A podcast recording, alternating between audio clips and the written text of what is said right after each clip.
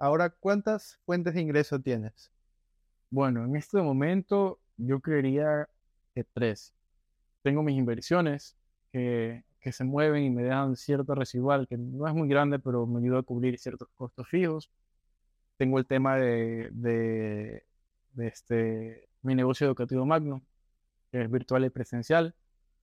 Y tengo por ahí otro negocito que no lo manejo yo, yo fui como que el, que puse la, materia prima, más que, más que la inversión en la materia prima, y otra persona se encarga de trabajarlo por mí. ¿Y qué es? Es un poco complejo, tengo que hasta exponerlo. ¿Acerca de qué industria? Automotriz. Oh, bien, bien, bien. Me gusta esa industria, ahí crecí. Yo vendía respuestas. Pues. ¿Cuál consideras que es la mentalidad o tres pensamientos o mentalidades o frases que son las que te caracterizan para que hayas alcanzado esos niveles? Ok. Justamente eh, hace un mes un amigo vino a mi caja y me dio tres consejos que él aplicó para lograr lo que a mí me costó tres años, él lo hizo en tres meses. ¿Ya? Tripearlo. Yo en tres años saqué tres carros y dos casas. Y entre esos como que cositas mías. Hijo de puta, en tres meses consiguió lo que yo conseguí en tres años. Con trading, ok. Con otra industria. La industria, no sé si sería de la música, pero más o menos va por ahí. En tres meses, loco, hizo más de 350 mil dólares en tres meses. Se compró tres carros, se compró dos casas, y el man fue mi pupilo. Yo el man lo eduqué, yo fui como su primer mentor. Y él vino a mi casa, pedimos comida y me dijo, ñaño, yo fui 100% hecho en la escuela de Enrique Luces. Todo lo que, todo lo que apliqué en mis negocios lo aprendí de ti.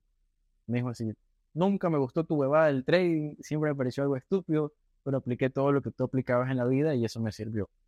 Y el man me terminó dando una mentoría de lo que yo le enseñé. ¿Cuáles fueron sus, sus tres consejos? El primero fue, siempre ser buena persona, nunca sabes cuándo, cuando alguien va, va a venir y, qué sé yo, como yo, que va a reventar en un negocio. Nunca le cierres como la oportunidad de una persona de, de crecer. Y esto lo, lo conecto con, con algo que me dijo una tía una vez.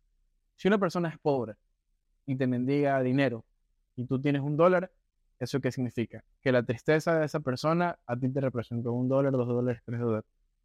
Pero ¿qué pasa si esa persona pobre le diéramos, qué sé yo, por ejemplo, sabes que no tengo un dólar, pero tengo un libro.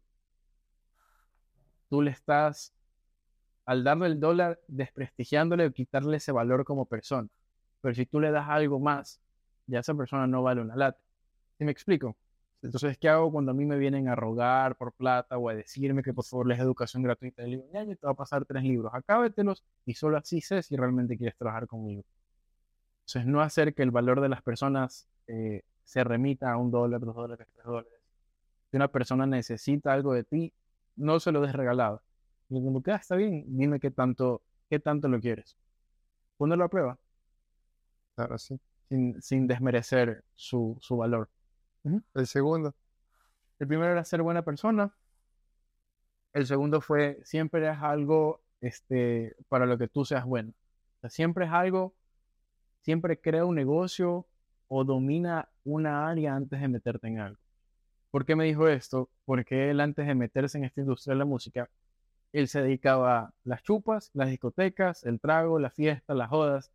Entonces yo digo, ñaño, pero ¿cómo me vas a decir que, que es bueno meterse en esas pendejadas para luego tener tu resultado? Y me dijo, sí, ñaño, te explico por qué. Porque a pesar de que yo era un borracho, a pesar de que yo era un jodón, a pesar de que yo era un mujeriego, cada vez que alguien llegaba a mí, yo lo escuchaba y veía si se encargaba, qué sé yo, de electricidad, de aires acondicionados, de equipos de sonido, de sonido, de contactos, de industrias musicales, de industrias. ¿Y qué fue lo que hice en todo ese tiempo? Abarqué una gran cantidad de contactos y yo simplemente puse la idea. Lo junté a todos y alguien me puso el billete. Entonces, básicamente, eh, meterse siempre en, en, la industria que, que tú conozcas. Entonces, él ahorita está por montarse una discoteca se sabe el precio de todas las botellas de trago, conoce a todos los amigos farreros, conoce eh, los mejores equipos de sonido. O sea, ya lo tiene todo. Ya lo tiene todo. Y la tercera. Y el tercer consejo que me dio, ¿cuál fue? Me olvidé, loco. Esos dos fueron los que se me quedaron impregnados. Pero yo creo que el, el tercer consejo como para tener éxito o, o tener un resultado es tener un propósito. Tener un propósito y plasmarlo. Pero siempre identificar el área, porque por ejemplo muchos pueden decir, yo quiero un nuevo teléfono y por eso me voy a esforzar. Pero no, no basta con, con establecer una meta material y, y, y pegarla en, en, la pared. Yo siento que hay tres metas que todas personas, todas personas, todas las personas deberían tener. La meta personal, la meta financiera y la meta espiritual. Por ejemplo, ¿cuál fue mi meta espiritual? En su momento, simplemente y únicamente darle paz a mi vieja. ¿Cómo le daba paz? Sabiendo que yo caminaba por terreno firme. Entonces yo me boté de la U para meterme en un negocio que me dejó 5 mil, 7 mil, 10 mil, 30 mil. Ella me tuvo mucha paz y fue muy feliz durante mucho tiempo. Y mi propósito principal fue ese. Ese fue como que por lo que más me, voy, me moví. Eventualmente conseguí plata. De ahí nació mi propósito este, financiero. ¿Cuál fue mi propósito financiero? Crear el patrimonio suficiente para dejarle a mis siguientes generaciones. No necesariamente mi esposa o mi hijo.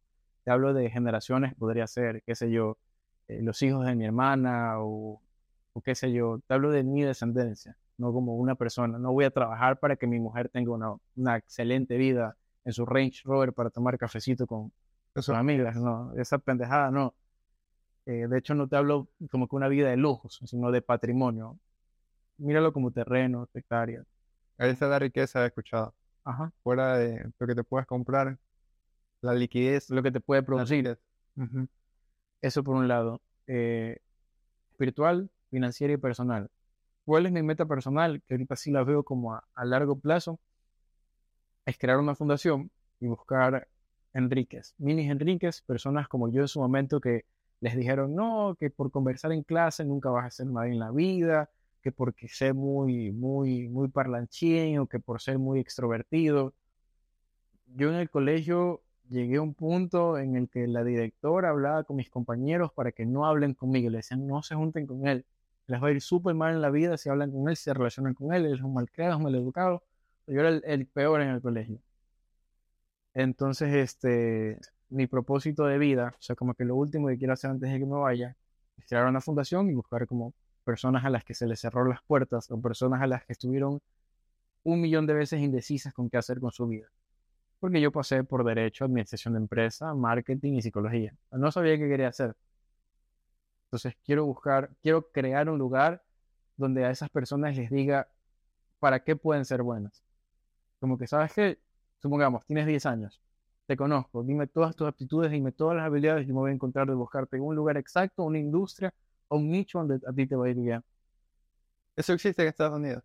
Sí. Escuelas así, que identifican cómo son las actitudes de los niños y le llaman a los padres. Es muy bueno para los chistes, se nos pasa contando chistes. Deberíamos meterlas en clases de, de comedia, de stand-up. Sí, pero ¿sabes? quisiera hacerlo en, en Latinoamérica y gratuito, que sea más como una fundación. Como que, ¿sabes qué? Su hijo está demasiado perdido aquí hay una opción. Con, uh -huh. Sabes que ahora que mencionas acerca de una fundación como para la educación fuera del sistema educativo, ¿tú crees en eso de la Matrix, de que existe un sistema para mantenernos hasta cierto punto, hasta cierto nivel? Creo que sí, pero siento que, o sea, mi, mi manera de interpretarlo es como, siempre que escucho a alguien salir de la Matrix, siempre se hace referencia a alguien que tiene mucha plata, que tiene mucha influencia, como que salir de la Matrix significa eh, estar en un estado abundante económico y, y, personal. Pero no siento que esa sea la realidad de salir de la Matrix. Creo que salir de la Matrix va más de la mano con, con la espiritualidad, con conocerte a ti mismo o, o, saber dónde estamos parados.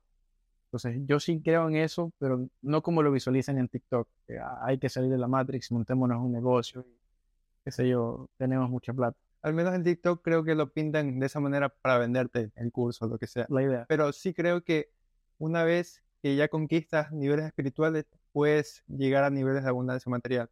Y que el hecho de tener esa influencia o esa abundancia material te ayuda a estar desvinculado de la Matrix. Porque, por ejemplo, ahora yo necesito dinero y no sé cómo. No tengo el conocimiento, no tengo la espiritualidad, no tengo los contactos y no sé nada. ¿Qué es lo que me dice el sistema? Me dice, conseguir dinero vendiendo tu tiempo anda a un trabajo y bueno, me lo paso en mi trabajo dos años, pero no consigo ni generar suficiente capital, ni conozco a las personas adecuadas porque gano el mínimo y gasto casi todo lo que gano. Entonces, cuando ya dominas lo, lo que está oculto, porque realmente la verdad se encuentra oculta. Todo lo que te vende el sistema es lo que no tienes que hacer para llegar al punto que realmente Por deseas. supuesto. Y una vez que ya logras tener acceso a ese conocimiento, porque otra frase dice, el maestro aparece cuando el alumno está listo. Cuando logras tener acceso a ese conocimiento es cuando se abren las puertas de la abundancia. Una frase que decía Ginger de ADN también está. Millón, millón de Ginger, es que una vez que ya pasó por todo el curso, por todo el proceso, decía que es como que las puertas de la abundancia se abrieron. Y de hecho me pasó algo similar, que ya, bueno, terminé todo ese proceso, rompí varios esquemas, y es como, ¿dónde estaba toda esa abundancia? De hecho, hay un podcast que dice eso, ¿dónde estaba toda esa abundancia todo este tiempo? Y también dicen que el primer millón es el más complicado. Y siento que capitalizarse al inicio también es lo más complicado, porque una vez que ya como que pasas esa barrera, logras entrar como a una nueva dimensión de abundancia donde ya puedes vislumbrar nuevas oportunidades, ya puedes saber por qué camino coger y que cuando estás hasta cierto punto solo ves lo que hay a tu alrededor, pero cuando cruzas la brecha, por... no, no sé si has visto una imagen donde hay un hombre que, que como que se asoma por una cortina y abre como el cielo y ahí como que logra ver toda la Matrix. No le dice. Es como, como que la Tierra es plana, pero él logra ver así y ahí como que logra ver otra dimensión. Y que, por ejemplo, que esa cortina, esa, que esta, esta vista de aquí solo sea una cortina y que realmente solo la haces así y realmente hay otra, cosa, ajá, hay otra cosa allá afuera. Más o menos así. Así lo veo, así lo siento. De que cuando uno ya llega a conocer más allá, uno puede llegar a pasar de ciertos límites o salir del montón. Sí, de hecho, es, es- yo, yo siento que más allá de ser teoría, hay, mucha, hay muchas personas que lo ponen en práctica. Por ejemplo, los, los montes, los monjes en el Tíbet hacen esto. Una vez realizado su vida, se suben a una montaña y, los manes se desconectan de su plano físico. Ya, ya no es teoría, es una realidad. La gente busca llegar más allá. Y según las pruebas, yo, o sea, se- te digo la plena, soy un poco ignorante en el tema. Este, he visto cómo su cuerpo se conserva y cómo sus seguidores les dicen, no, no está muerto, él sigue vivo, solo que está en otro plano. O sea, soy fiel creyente de lo que dices. Ya se ha vuelto una realidad. De hecho, una vez leí de, de un chico como de 15 años que se le conocía como el pequeño Buda, él simplemente un día se posó debajo de un árbol, comenzó a meditar y el árbol se comenzó como a, a fusionar con él. Te hablo de que se le pegaban animalitos y estuvo en ese estado como por un mes. Te hablo un mes sin alimentarte, sin tomar agua, un mes meditando. Llegaron los de Discovery Channel. O sea, es una realidad, loco. El cuerpo hace cosas fuera de lo normal cuando, se que, cuando, cuando entra en un estado de, de meditación profundo. Un estado de conciencia. Se llama el pequeño Buda. De hecho, no, no, no quisiera que lo veas. Muy interesante. ¿Tienes alguna rutina por las mañanas? Como orar o hacer ejercicio. Realmente no.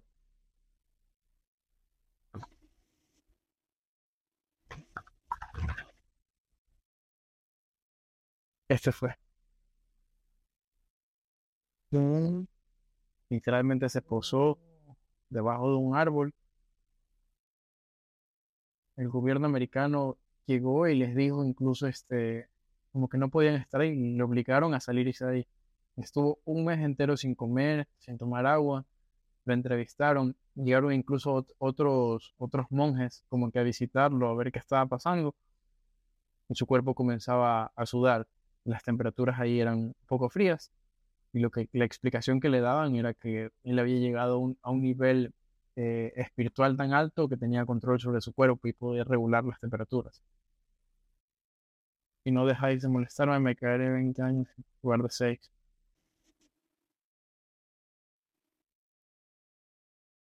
Literal, la gente hacía fila solo para verlo. Todo bautizado como el pequeño Buda.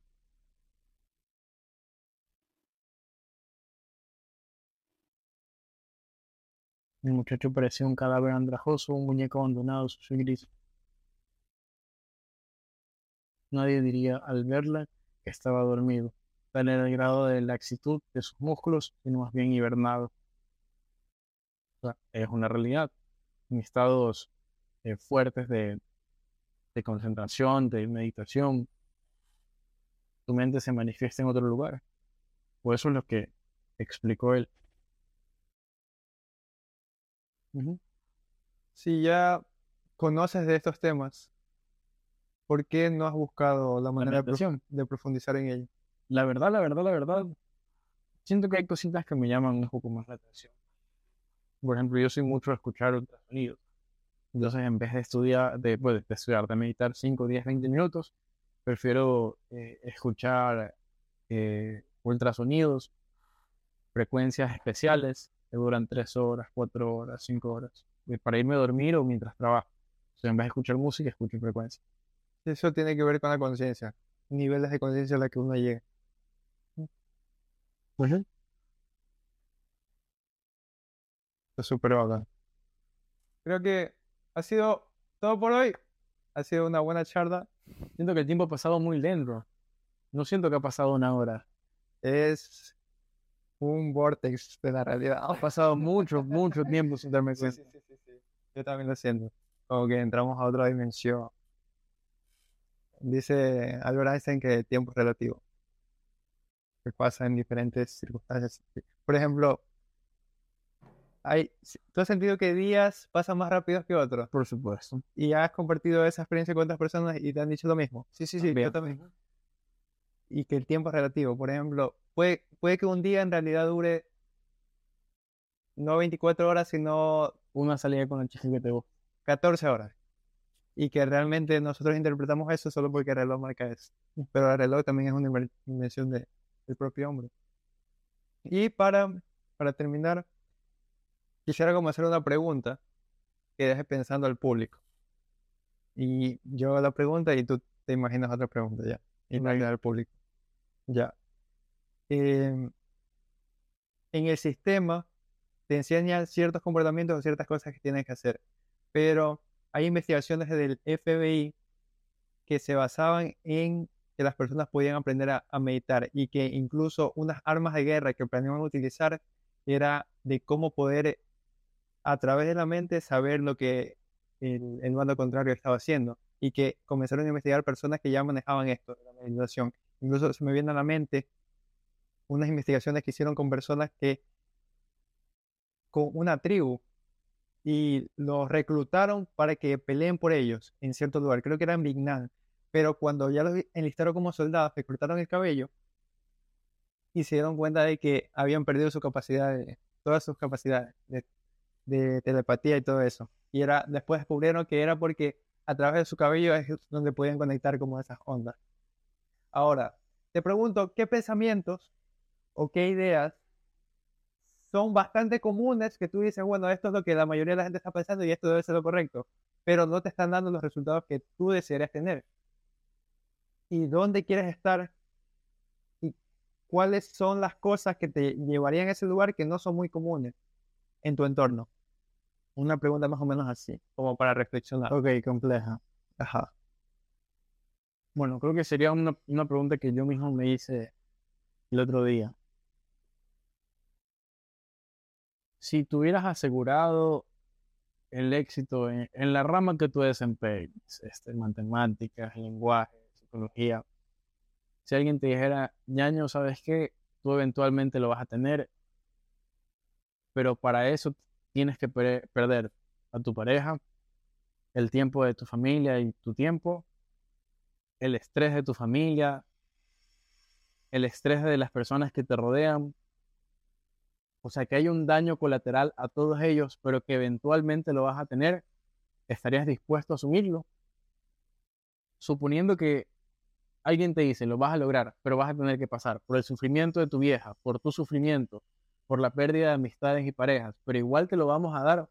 ¿Estarías dispuesto a hacerlo dirías no? Sabes que yo prefiero conservar el estado anímico de mi familia, no tener daños colaterales y mantenerme en la frecuencia que estoy, o sea, con lo, con lo que tienes, o tenerlo todo, sabiendo que les vas a lastimar al resto.